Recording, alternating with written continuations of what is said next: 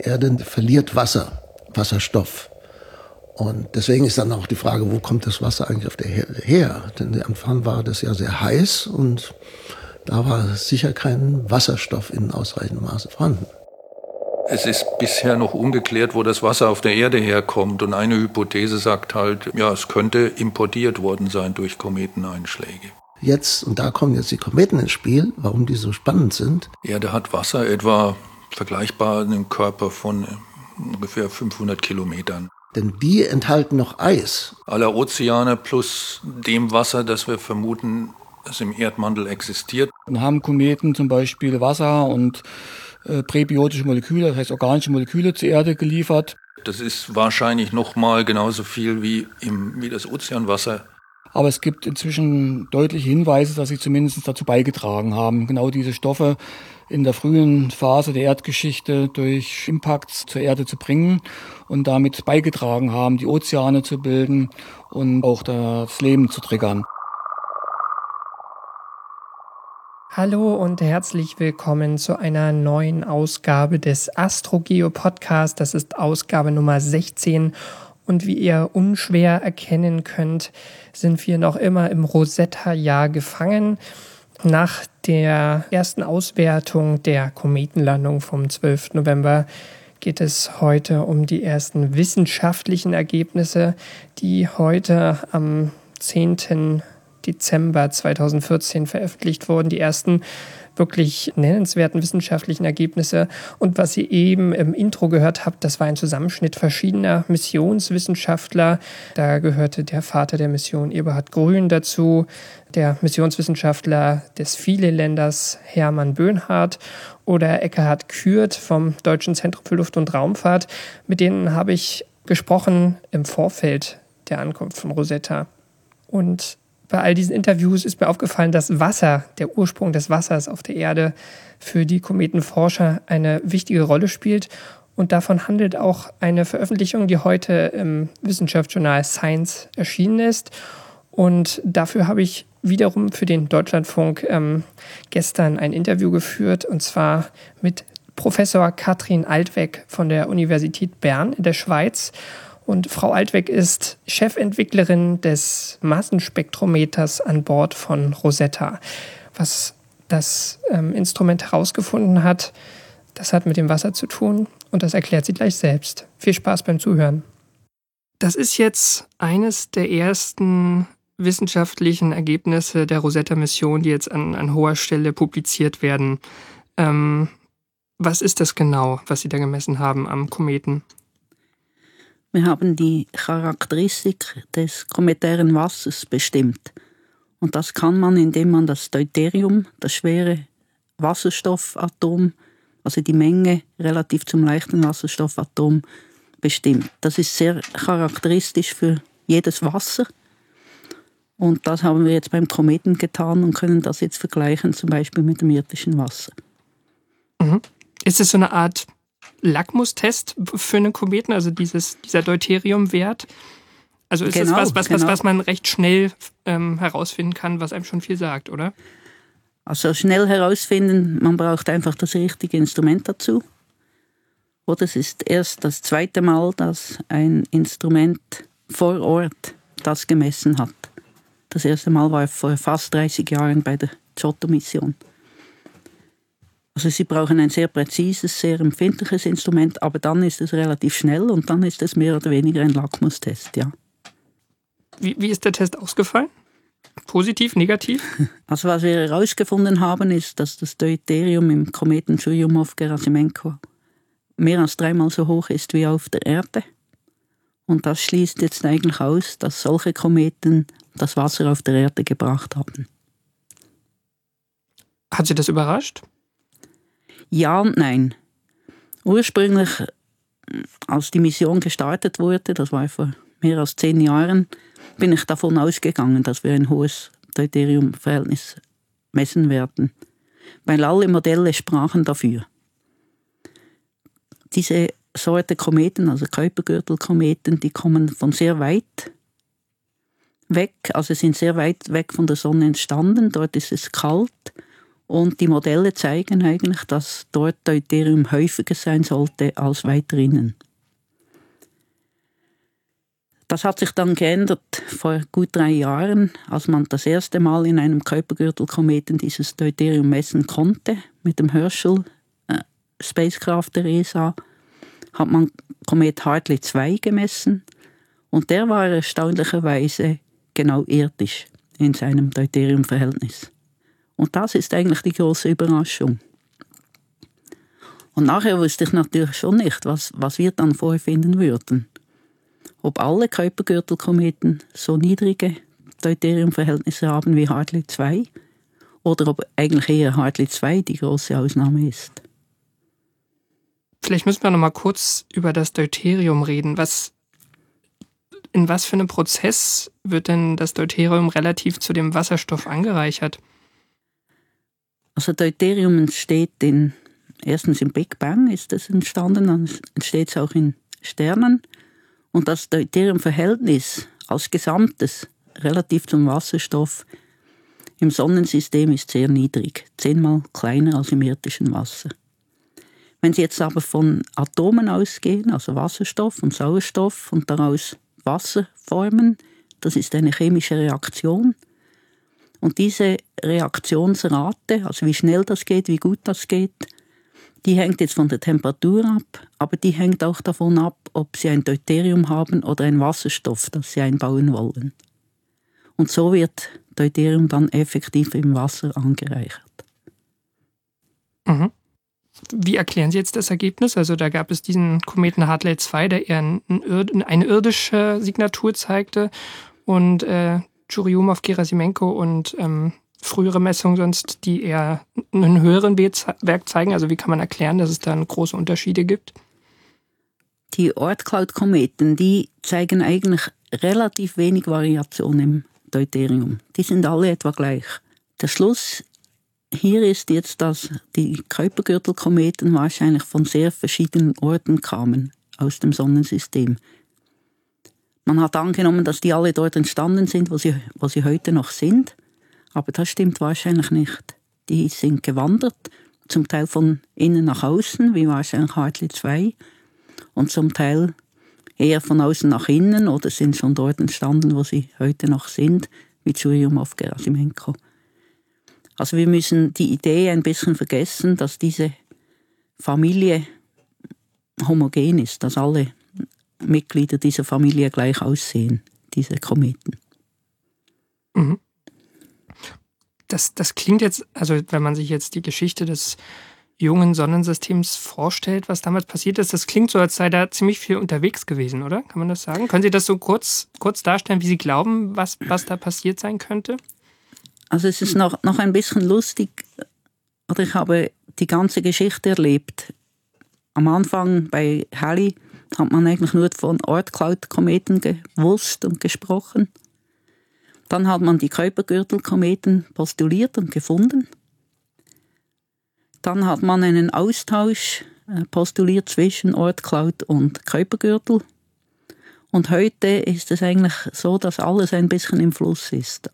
Man weiß jetzt, dass sehr viel mehr migriert ist. Planeten sind migriert, also gewandert. Kleinkörper sind zum Teil sehr weit gewandert. Und unser Sonnensystem ist eigentlich schon eine relativ gute Mischung von allem. Mhm. Können Sie doch mal kurz, also Sie sagten Planeten wandern und dadurch haben sich Kleinkörper verschoben. Wie, wie haben sich denn die zwei verschiedenen Kometentypen bewegt? Ort, Ortwolkenkometen, die sind ja innerhalb von Neptun entstanden, nimmt man an. Und die waren in der Region der großen Planeten, Uranus, Saturn.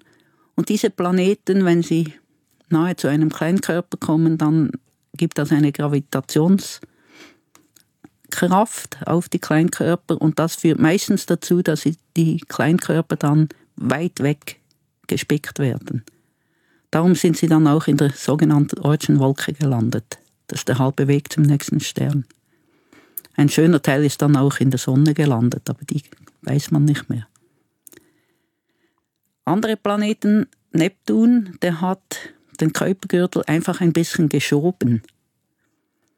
Und darum findet man heute Ortcloud, Ortwolkenkometen auch isotrop über das ganze Sonnensystem, also in alle Himmelsrichtungen. Die sind nicht in der Ebene der Planeten, während Kuipergürtel noch heute in der Ebene der Planeten sind. Die wurden nur ein bisschen weggeschoben von Neptun. Jetzt ist dieser äh, Deuteriumwert bei Churyumov-Gerasimenko relativ hoch. Das ist aber auch äh, kein Ortwolkenkomet, sondern ein Kuiper-Belt-Komet, oder? Also ähm, ja. Das heißt, da kann man jetzt aber erstmal noch nicht per se sagen, dass, dass dieser andere Typ von Kometen nicht auch für, für die Erde eine Rolle gespielt haben oder kann man das auch ausschließen? Man muss jetzt einfach annehmen, dass eben die, der Kuipergürtel eine Mischung ist von verschiedenen Kometen. Manche mit tiefem äh, Deuterium, andere mit hohem. Aber die Mischung ist sicher höher, als was wir hier auf der Erde haben. Und daraus muss man schon schließen, dass Kuipergürtelkometen nicht die Hauptsache waren beim Bringen des Wassers, sondern dass das Wasser auf der Erde wahrscheinlich eher von Asteroiden herkam und nicht von Kometen. Mhm. Also diese, diese frühe Phase, wo sich die Bahnen der, der großen Planeten verändert haben, das war ja letzten Endes so eine, so eine Art ähm, Billardtisch mit, mit, mit kleinen Körpern. Ähm, kann man das irgendwie erklären, dass, dass es, es gab ja diese Phase von diesem großen Bombardement, dass da Kometen offenbar trotzdem keine so große Rolle gespielt haben und eher die Asteroiden? Also die, die Phase, in dem, das, das war ja eine Resonanz zwischen Jupiter und Saturn. Das heißt, Saturn ging einmal um die Sonne, während äh, Jupiter genau zweimal um die Sonne ging.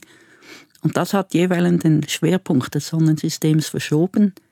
Und Kleinkörper, die bewegen sich eben um den Schwerpunkt, nicht um Planeten oder um die Sonne. Und darum sind sie wild im Sonnensystem herumgeflogen und haben die Erde und den Mond getroffen. Das hat alle Kleinkörper betroffen, also Asteroiden und Kometen. Aber offensichtlich ist es so, dass eher die Asteroiden eingeschlagen haben auf der Erde und Kometen wahrscheinlich in andere Richtungen äh, verjagt wurden. Okay, also man, man braucht irgendeinen Grund noch dafür, der jetzt erstmal noch nicht ganz klar ist. Nein, es ist eigentlich logisch, oder? Asteroiden sind viel näher bei der Erde. Also schon von daher würde ich annehmen, dass Asteroiden mehr auf die Erde stürzen als Kometen, die doch sehr weit weg sind. Mhm. Ich habe irgendwo das Zitat gefunden, ich glaube sogar, es stammt von Ihnen, dass Kometen sowas wie, wie eine Schatztruhe sind für uns, für die, für die Planetenforschung. Ähm, ist es nach diesem Befund jetzt, dass die Kometen vielleicht für die Erde eine geringere Rolle gespielt haben, trotzdem noch wahr? Es ist noch viel mehr wahr.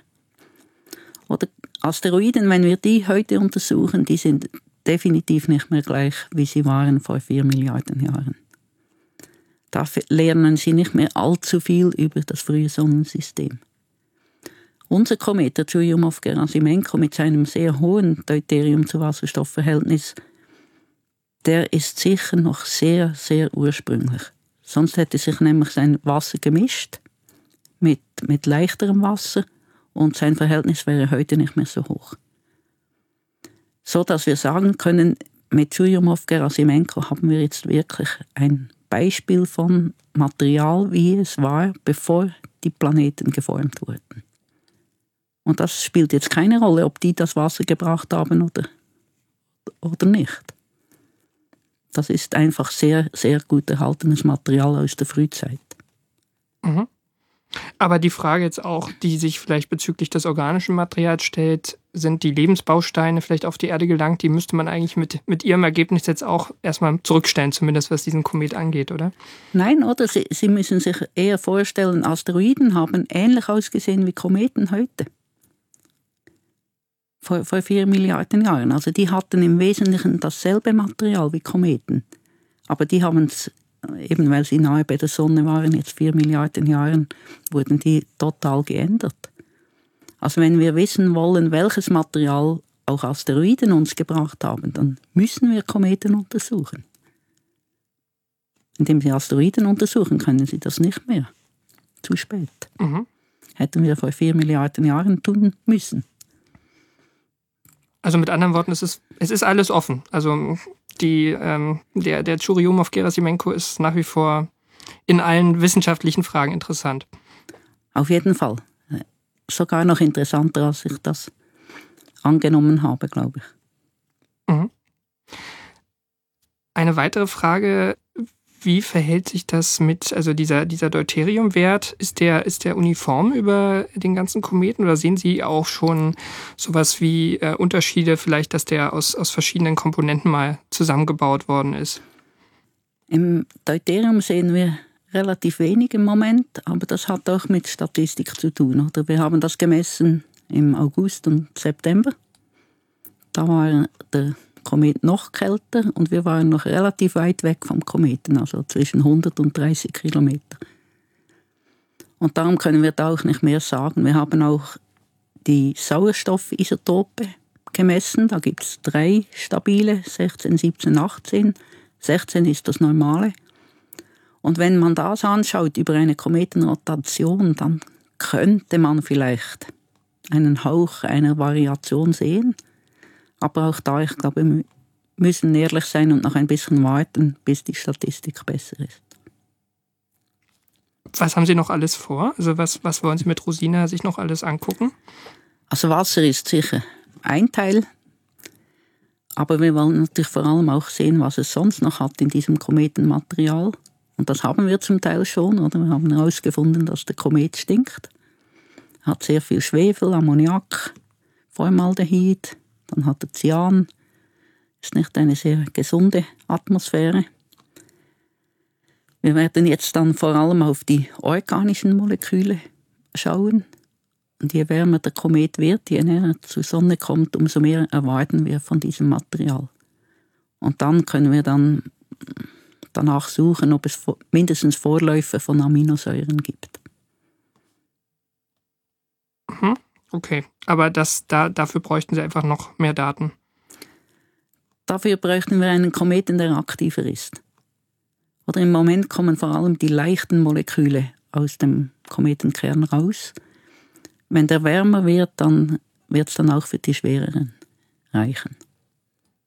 Ähm, reden wir noch über den Kometen selbst. Also Rosetta ist im Anfang August angekommen man sieht jetzt, also die, die Bilder, die so in die Öffentlichkeit gegeben werden, da kann man auch immer, wenn die ein bisschen überbelichtet sind, schon ganz gut diese, diese Jets beobachten. Ähm, haben Sie da irgendeine Änderung der, der Aktivität gesehen schon? Also wird der schon aktiver? Also ich würde sagen, in den letzten zwei, drei Wochen können wir einen Hauch einer Änderung sehen. Er war erstaunlich konstant seit August bis fast zum Länder-Event. Und seither nimmt er jetzt ganz ein bisschen zu. Aber das ist auch normal. Ich glaube, von Beobachtungen von anderen Kometen weiß man, dass die richtig aktiv werden, wenn sie innerhalb von 2,7 astronomischen Einheiten sind zur Sonne. Und das dürfte etwa an Weihnachten der Fall sein. Also so ab Weihnachten erwarten wir dann eine richtige Zunahme der Aktivität. Lässt sich das so sehr vor, vor, vorhersagen? Ich meine, es gab ja, im, ich glaube, im Juni auch schon mal so einen größeren Ausbruch, als Rosetta noch ein Stück weg war. Also das ist schon auch möglich, dass irgendwas Unvorhergesehenes passiert, oder? Natürlich, die sind, die sind nicht voraussagbar, die Kometen. Aber einfach aus Beobachtungen von anderen weiß man, dass im Allgemeinen die aktiver werden, wenn sie dann innerhalb von 2,7 astronomischen Einheiten sind. Sie sagten gestern in der Pressekonferenz, dass man jetzt aber eigentlich auch noch mehr Kometen angucken müsste, um sag mal, das, ähm, das, das, das Bild zu vervollständigen, weil auch Churyumov Gerasimenko ja nur ein, einer von, von vielen ist. Also wo würden Sie dann gerne nochmal hinfliegen? Also sicher wäre gut noch ein, einen weiteren Kuipergürtelkometen oder Ortcloud, die können Sie von der Erde beobachten, weil sie äh, viel heller sind. Aber Kuipergürtelkometen, da müssen Sie hinfliegen und Sie müssen das richtige Instrument mitnehmen, sonst geht es nicht. Aber was auch interessant wäre, es gibt Asteroiden, die noch Aktivität zeigen. Also die, wenn sie in ihr Perihill kommen, so etwas wie einen Schweif entwickeln. Viel kleiner, viel weniger aktiv. Aber solche Körper müsste man jetzt messen und mit der Erde vergleichen. Wenn, wenn wir schon sagen, Asteroiden haben das Wasser geliefert. Mhm. Okay, also das ist sozusagen ist mal das, das der nächste große Schritt, dass man sich so einen Asteroiden anguckt. Da sind ja, glaube ich, auch schon Missionen in Planung. Ja, das sind so Proposals für solche Missionen. Mhm. Vielleicht nur noch mal zum Verständnis fällt mir gerade noch ein. Ähm, Sie hatten am Anfang die Herschel-Ergebnisse angesprochen. Inwiefern lässt sich dieses D über H mit, mit einem Infrarotteleskop aus dem, von der Erde aus grob oder aus dem Erdorbit ähm, bestimmen und wie unterscheidet sich so eine Messung mit der, die Sie jetzt gemacht haben? Bei Herschel, also bei Infrarotmessungen, da müssen Sie etwas annehmen über den schweren Sauerstoff. Sie können das Deuterium und den schweren Sauerstoff nicht unabhängig voneinander messen. Das ist so ein bisschen der Nachteil von. Und eben für, für so schwache Kometen wie, wie Kuipergürtelkometen kann man das nicht von der Erde aus tun. Das ist das andere. Man muss ins Weltall, mindestens in einen Erdorbit, damit man das machen kann. Sonst sieht man auch, man sieht halt ein, ein Spektrum und je nachdem, ob es ein deuteriertes Wasser ist oder ein normales Wassermolekül, ist die Linie an einem anderen Ort. Mhm. Aber das ist, ihr, ihr Plädoyer ist schon, fliegen wir lieber nochmal hin zu anderen Kometen. Ja, also, oder mit, mit einem Massenspektrometer eröffnet sich einfach, einfach ganz andere Möglichkeiten. Sie sehen Moleküle, die Sie sonst nicht sehen im Infraroten, weil die einfach keine Linien haben dort. Also wir untersuchen jetzt zum Beispiel Stickstoffmoleküle.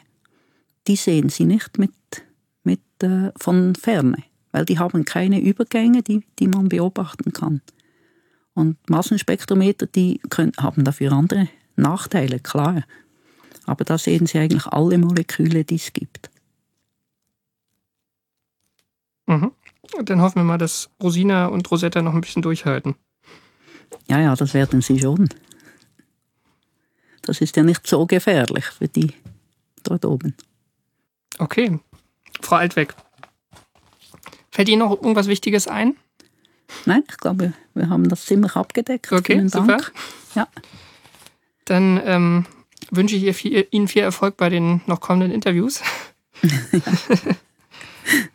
Danke. Und einen schönen Tag nach Bern. Ja, also, schönen Tag. Ebenso. Tschüss. Ja. Tschüss.